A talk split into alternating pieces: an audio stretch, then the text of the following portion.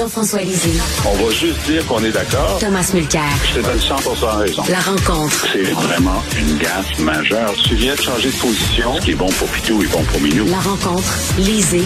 Mulcair. Alors, Tom, euh, sondage Abacus, les conservateurs en avance de 8 points à l'échelle du pays. Et comme j'écris dans ma chronique aujourd'hui, quand c'est rendu que Tom Mulcair utilise les mêmes mots que Pierre Poilievre pour parler du Canada, euh, c'est que ça va mal. Pas toujours. Mais, mais Euh, à propos de ce qui, ce qui, ce qui marche plus. Mm. Et, et c'est intéressant d'observer parce que Poilievre, par exemple, peut être particulièrement rébarbatif. Euh, il y a une discussion sur la table de ce temps-ci d'étendre la définition de négationnisme dans le code criminel pour inclure euh, celui de, du, du, génocide des écoles euh, des, des, écoles de pensionnats autochtones. Euh, donc ça permet de rappeler l'historique des déclarations de Poilievre à l'égard des Premières Nations euh, en général et des écoles euh, résidentielles en particulier. Et, et puisque justement euh, les Canadiens aiment l'alternance, les Canadiens historiquement, même si c'est juste avec les libéraux et les conservateurs aux grandes dames du parti que j'ai euh, j'ai mené pendant des années le NPD, c'est toujours entre ces deux partis-là depuis la Confédération en 1867. Mais ce qui est intéressant, c'est qu'on dirait que Poilievre fait presque exprès euh, pour convaincre les Canadiens de, de ne pas voter pour les conservateurs avec sa, sa manière d'être dans, dans de nombreux dossiers. Mais justement, si on regarde, Trudeau est arrivé avec une aura autour de lui, évidemment, tout ce qui venait pour les Canadiens, euh, pour, avec l'historique de son père et ainsi de suite. Il est en train, à mon point de vue, de brader tout ça par l'abjecte incompétence de son gouvernement. Et, et je ne le dis pas à la légère, je suis dans le game depuis longtemps, je connais le côté politique, je connais le côté bureaucratique, et c'est ça qui m'étonne. J'ai rarement vu un premier ministre aussi peu intéressé et vraisemblablement aussi peu capable de faire la plus grosse partie de la job qui est de gérer le pays. Mm -hmm. Oui, tu dois être là pour nous représenter. Oui, tu dois avoir le bon mot au bon moment lors d'une tragédie ou un grand événement, puis voyager à l'international. Mais à la fin de la journée, ton gouvernement doit être capable de livrer un passeport. Ton gouvernement doit être capable de trouver tes bagages à l'aéroport. Ton gouvernement doit être capable de faire un papier d'immigration. Écoute, c'est rendu qu'au ministère de l'immigration, on est obligé de dire, mais tu sais, les vérifications normales d'usage avant d'émettre un visa, on, va les sauter dorénavant parce qu'on est juste plus capable de faire la job. Ça, ça s'appelle une crise de gestion gouvernementale. C'est pas une crise gouvernementale, c'est une crise dans mmh. l'état euh, de droit qui est le Canada. C'est du jamais vu. J'ai sérieusement jamais vu une un effondrement si complet et total de la capacité et, de gérer l'État. Et Jean-François, on se disait quand les Québécois vont-ils se fâcher? Bien là, ils commencent à se fâcher. Le Parti libéral est passé de 32% à 31% à 26% au Québec. Oui, et, euh, et, le Bloc québécois est maintenant le, le, le premier choix des, des, des Québécois. Écoute, euh, le monde suit quand même ce qui se passe. Euh, L'affaire El Gawadi, là, ça a duré une semaine. Ça a duré une semaine. Le sondage a été fait après ça. Euh, et les Québécois ont, ont, ont considéré que euh, leur voix n'était pas écoutée, euh, que c'était c'était c'était insultant de, de, de, donner une nomination à quelqu'un qui avait dit autant de mal des Québécois, premièrement. Le chemin Roxham, euh, les difficultés euh, nombreuses. Euh, donc, il y a un moment où l'électorat dit, ben, sais-tu, les libéraux, ça va être non. Ça va être non. Pour l'instant, on est loin de l'élection. Ben oui, ça c'est vrai aussi. Ça c'est vrai aussi. Mais il y a quand même, il y a un prix à payer. Et je trouve ça intéressant que, que Justin Trudeau se rendre compte que ben il peut, peut, peut pas tenir euh, la part du vote québécois qui euh, participe à sa victoire électorale parce que sans euh, ces 30 comtés au Québec, il n'y aurait pas de il y aurait pas de gouvernement même minoritaire.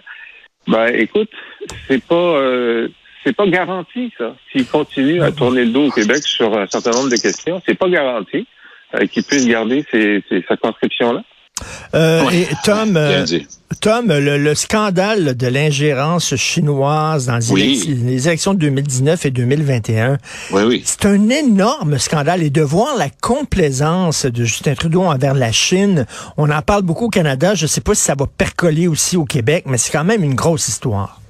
C'est une énorme histoire, mais c'est tellement compliqué ce que Trudeau a, fait comme, comme manœuvre. Il est à une grande conférence, il voit le président Xi, ils ont une discussion de toute évidence, à bâton rompu, on, enregistre et on capte des petits bouts, mais tôt après, l'équipe autour de Trudeau se sont fait un malin plaisir de spinner. Ah ben, Trudeau a donné de la chenoute au président Xi, lui disant arrête de te mêler de mes élections. Bon, rafraîchissant, honnête, intéressant. Le lendemain, confirmation de ça d'une source digne de foi, le président Xi, qui rabroue Trudeau d'avoir répété sur la place publique leur conversation privée. Ça s'appelle un aveu. Puis un aveu, c'est la meilleure forme de preuve. Ben là, ils se sont rendus compte de leur gaffe. Alors, les Chinois ont commencé à rechanger l'histoire, disant non, non, non seulement la conversation n'a jamais eu, mais il n'y a jamais eu d'ingérence. Il y a quelque chose qui ne marche plus dans l'histoire. Trudeau revient au Canada. Première période des questions. Les conservateurs se lèvent. Alors, c'est quoi l'histoire de l'ingérence chinoise dans les élections? Trudeau, il n'y en a pas eu. Pardon? tu as fait toute cette histoire-là, puis tu dis qu'il n'y a rien.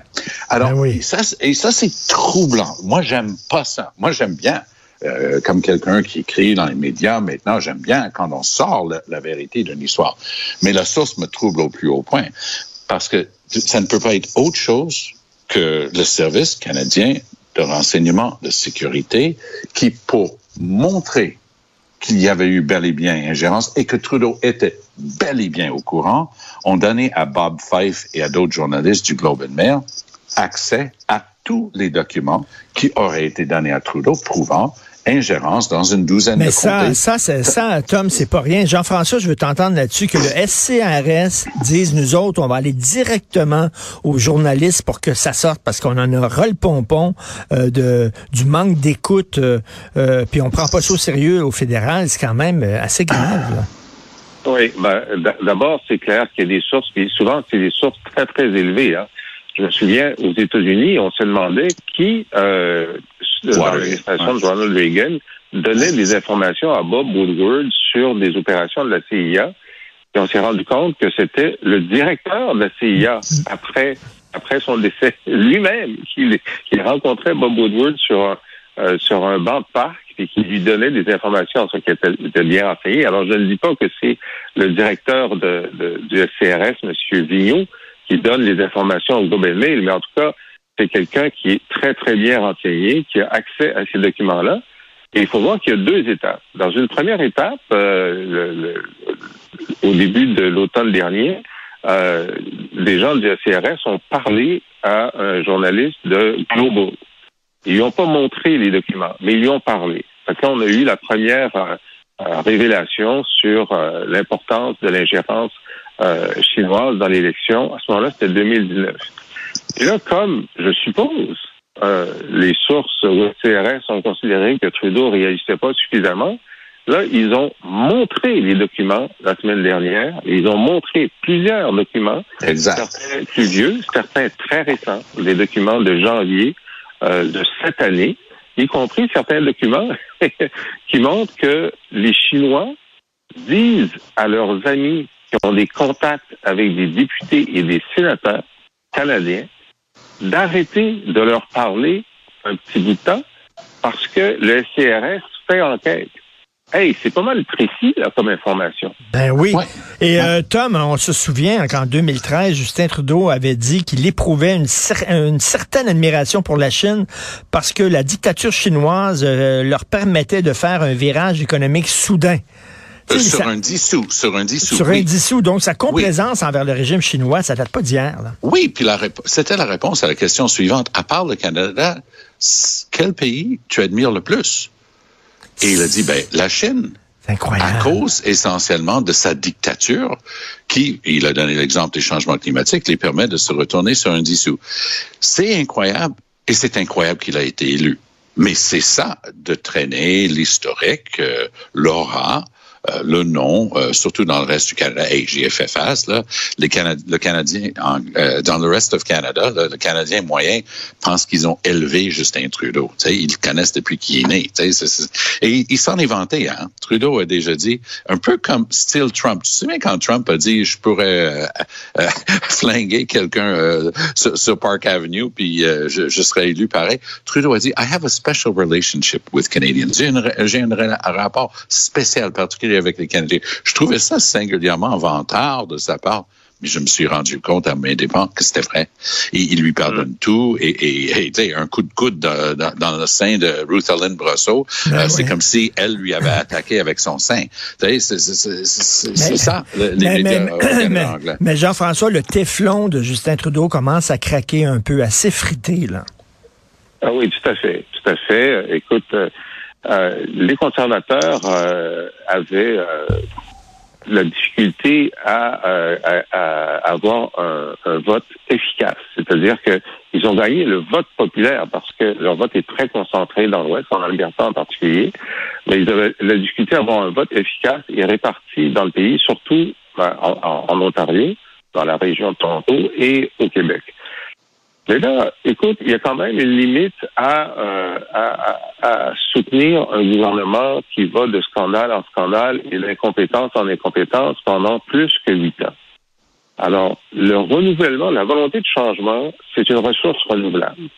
Et après huit, neuf ou dix ans, ça va être dix ans au moment de l'élection si, si elle a lieu en, en 2025, à un moment donné, tu veux changer les têtes. Euh, puis tu regardes ce qui est disponible. Et ce qui est disponible, ben, ça va être Poilievre. Alors, est-ce que euh, on va réussir à, à, à, démoniser ce que les libéraux font chaque fois, démoniser les conservateurs suffisamment pour réussir à surnager pour une autre élection, ou est-ce que les gens vont dire bon, ben là ça suffit, euh, on va quand même essayer euh, un nouveau gouvernement parce que on trouve que le Canada est brisé. Lui, il dit que le Canada est brisé, Poilievre. Qui l'a brisé? Ben, c'est pas Poliev. Il n'était pas au gouvernement. Ça doit être Trudeau. Alors donc, les conditions sont en train de se réunir pour euh, la fin du règne de Trudeau. Allons maintenant sur la scène internationale. Euh, alors, euh, Poutine qui a dit lors d'un discours fort remarqué que l'Occident voulait en finir avec la Russie et qu'il a ressorti encore la menace nucléaire, Tom. Mais là, ça, ça semble sérieux, là. Au début des années 60, j'avais 7-8 ans. Mon père et un voisin étaient devant la télé noir et blanc, en train d'être fixés, puis voir mon père comme ça et cet ami qui, qui est un, vétéran de la deuxième guerre, je comprenais pas. Alors je lui demandais, je qu'est-ce qui se passe, qu'est-ce qui se passe? Ben les Russes, euh, ils arrivent avec des missiles, les Américains sont en train de les bloquer, puis ça peut vraiment tourner très mal, très vite. Puis c'était la préoccupation sur le visage de mon papa qui avait déjà une très grande famille, puis je sentais que c'était quelque chose de très gros. La planète tout entière retenait son haleine en regardant la crise des missiles de Cuba. En ce moment, on a un président extrêmement instable, battu militairement, à qui manque des alliés. La Chine devait lui envoyer des armes. Là, c'est de moins en moins clair que eux, ils sont pas en train de mettre la pression sur la Russie, de mettre fin à cette folie-là parce qu'ils veulent pas perdre leur bras droit dans la guerre, entre guillemets, que eux, ils entrevoient contre l'Occident, mais pas nécessairement une guerre comme celle que Poutine est en train d'avoir. La, la, menace même, l'utilisation à nouveau d'une menace nucléaire directe, indirecte par Poutine devrait nous avoir, devrait nous empêcher de dormir. On devrait être mmh, devant, mmh, devant mmh. nos télés en train de parler avec nos enfants puis nos mm. voisins. Mais c'est comme si on est tellement préoccupé, on a d'autres choses à checker dans nos Facebook et ainsi de suite. Mais c'est comme, si on disait, c'est comme si on disait il bluffe. Oh comme, euh, il est pas sérieux. Jusqu'au jour où il bluffe plus. Ben, euh, Jean-François, est-ce qu'on va se retrouver avec des exercices antinucléaires dans les écoles où on va demander aux enfants de se, se recoqueviller sous leur bureau, quoi? c'est sûr que le risque zéro n'existe pas mais euh, la, la, volonté des, euh, des, des, Soviétiques et maintenant des Russes de bluffer sur euh, la menace nucléaire, c'est une constante. C'est une constante. Et euh, force est de constater que ben, il n'y a pas eu d'armes nucléaires russes qui ont tombé où que ce soit depuis qu'ils ont l'arme nucléaire. La doctrine mm. nucléaire russe, c'est que tant que le territoire national n'est pas attaqué, ils n'utilisent pas l'arme nucléaire. Ça, c'est leur doctrine. Alors, est-ce que pousser dans son retranchement, Poutine, euh, puisqu'il n'arrive pas à gagner sa guerre en Ukraine, pourrait décider d'utiliser une arme nucléaire? Par exemple, il y a un scénario où euh, euh, il l'utiliserait en mer du Nord, c'est-à-dire sans faire de sans faire de victimes, mais pour montrer qu'il serait prêt à, utiliser la suivante quelque part. Ben, c'est des scénarios qui existent, mais ça fait un an qu'il perd sa guerre, ça fait un an qu'il fait semblant qu'il va l'utiliser puis qu'il l'utilise pas. Alors, je pense que l'Ouest a eu raison de ne pas se laisser euh, impressionner par ça jusqu'à maintenant. Et, et c'est un peu l'argument du faible. Hein. C'est euh, je vais finir par me fâcher. Ben oui, Mais tu te fâches pas. tu es en train de faire. Retiens-moi, sinon je vais faire un malheur. Ben oui. Non, non, mais est-ce que est-ce que tu crains une vietnamisation du conflit? On, a, on, a, on a une vietnamisation du conflit. Les Russes et les Américains, jusqu'à maintenant, sont prêts à se battre jusqu'au dernier Ukrainien. Et c'est un peu hmm. ce qu'on a vécu au Vietnam. Les, Russes et Chinois qui fournissaient les armes dans le Nord, les Américains qui menaient une guerre euh, avec l'armée euh, du Sud pour ce que ça valait, et, une, une, fin tragique pour la politique étrangère américaine, pour la réputation des États-Unis à travers le monde qui a duré des décennies et dont ils sont jamais complètement débarrassés, surtout avec des pays qui les regardent toujours du coin de l'œil de leur dire toi on te trustera jamais. Alors euh, moi je pense que Poutine est en train de faire tout ce qu'il peut. il met des recrues sur le champ de bataille. Les estimations par des, les groupes les plus sérieux, c'est 100 000 morts et blessés du côté de la Russie jusqu'à maintenant. Ça, ça en fait des familles, des amis, des proches et, et à, travers ce, ce, ce, grand pays. Et moi, je pense pas que c'est inévitable que l'Ukraine va gagner sur le champ de bataille, même si on continue à leur fournir des armes. Les, Russes sont trois fois plus nombreux, puis ils ont Russie, puis ils ont euh, d'autres anciens satellites qui, qui sont en train de, de, de, foutre le bordel. En Moldavie, par exemple, les Russes sont en train de fomenter une sorte de coup d'État et ça, c'est leur capacité historique de toujours mettre le trouble euh, lorsque ça peut faire leur affaire. Donc, ils, ils sont en train d'agir comme ils ont toujours fait, mais je pense que le public à travers le monde réalise que c'est le Vietnam. Les Russes sont sortis de l'Afghanistan après s'être fait botter le derrière par le Taliban avec l'aide du CIA, les mêmes talibans qui ont foutu les Américains dehors quelques années plus tard. Mais est-ce que ça t'inquiète, toi, Jean-François, cet engrenage-là? Parce que, bon, euh, justement, les Russes sont sortis en 89, d'Afghanistan. J'imagine que Poutine, il dit, moi, je veux pas répéter euh, cette erreur-là. Donc, euh, je vais rester. et en même temps, on envoie des armes offensives à l'Ukraine. on dirait que les deux ne veulent pas faire de compromis. Qu'est-ce que tu en penses? Ben, la différence euh, avec le Vietnam, c'est que c'était un Vietnam pour la Russie, mais pas pour euh, l'OTAN, parce que les Ukrainiens nous offrent ce que les Vietnamiens n'ont jamais offert aux, euh, aux Américains, c'est-à-dire la capacité de se battre eux-mêmes et la, et la volonté de se battre et la résilience dans le combat. Alors, l'absence de, de euh, l'absence de cercueil de soldats américains qui reviennent chaque semaine euh, en sol américain, ce qui était le cas au Vietnam, ça, ça change la donne de façon considérable.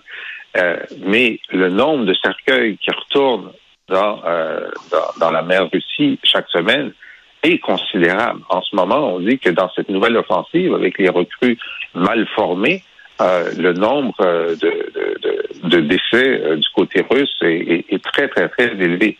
Alors, donc, c'est une saignée constante pour l'armée russe. C'est une saignée de notre côté budgétaire et militaire, mais c'est pas une saignée de personnel, ce qui fait que ça peut durer, ça va durer aussi longtemps que Poutine va hmm. vouloir perdre des soldats russes. C'est lui qui a la clé, c'est lui qui a commencé, et c'est lui qui peut finir. Mais euh, donc tout se passe dans sa tête. Et ce qu'il a fait dans son discours euh, ces dernières heures, c'est ce qu'il dit depuis des années. C'est la Russie qui est la victime. La Russie est la victime. Mm. L'OTAN veut, veut détruire la Russie. Oui, oui, on n'a pas pris, on n'a pas pris un kilomètre euh, du territoire russe euh, les Ukrainiens ont été très, très... Euh, ils auraient pu décider de, de, je sais pas, faire sauter la, la, la, faire sauter l'alimentation électrique euh, de, de Moscou facilement, mais ils font, ils font toujours exprès à, ne pas faire, sauf pour quelques dépôts militaires de l'autre côté de la frontière, euh, ne pas provoquer la Russie sur le territoire russe, alors que, écoute, les Russes ont envahi l'Ukraine. Si l'Ukraine décidait euh, d'attaquer le territoire russe avec, avec des missiles, ils pourraient le faire, mais justement, pour pas donner raison à, Poutine, qui a ce discours paranoïaque, qui est avec beaucoup de Russes. Mais c'est la base même de son discours depuis le début de, la guerre. C'est-à-dire, il dit que l'Ukraine n'existe pas, que c'est juste une, province euh, de la Russie et, ils s'en viennent le reprendre. Et donc, c'est ce qu'il a fait en Crimée. Puis le Crimée, c'est un cas très, très complexe parce que c'est Khrushchev aux années 50, alors chef de la Russie après Staline, qui a donné sur les cartes et, dans les faits juridiction à l'Ukraine sur Crimée. Très bien. Parce que qu'est-ce qui pouvait arriver à l'Union soviétique? C'était là pour toujours. Upolai, plus d'Union soviétique. Qu'est-ce qu'on fait avec Crimée, où on retrouve deux des plus importantes bases navales de la Russie. Ben, ils ont dit, euh, tu, tu, ne le garderas pas. Puis tout de suite après les Olympiques de Sochi, voilà que Poutine a fait une première invasion. Mais c'est pas contenté d'arrêter là. Il a commencé à dire, ben, il y a des Russes. Il y a des russophones. Mm. Il y a des gens mm. de... Alors, on va les venir prendre, Donbass notamment, et ainsi de suite. On va venir prendre ville par ville parce que ça nous appartient aussi. Et c'est là où la guerre a fini par éclater parce que déjà là, Poutine était frustré de ne pas avoir sa capacité de reprendre l'Ukraine. Une des choses qui m'a marqué, parfois ce sont les petits détails, après que les Ukrainiens, euh, après les premiers mois, ont foutu euh, les, Russes en dehors, notamment de Kiev et de la région, ils ont trouvé beaucoup du stock qui avait été laissé par les soldats russes et les soldats russes avaient été euh, commandés, on leur a dit, d'apporter leurs uniformes militaires formels pour, pour, pour les parades. Parce que dans les 15 premiers jours, ils allaient parader dans les rues de Kiev après avoir euh, conquis Ukraine. Hop là, un an plus tard, c'est pas tout à fait ça qui s'est passé. Hmm. Hein? c'est puis la grosse question, que se passe-t-il dans la tête de Poutine? Merci beaucoup. On se reparle demain. Allez, à vous deux. Merci.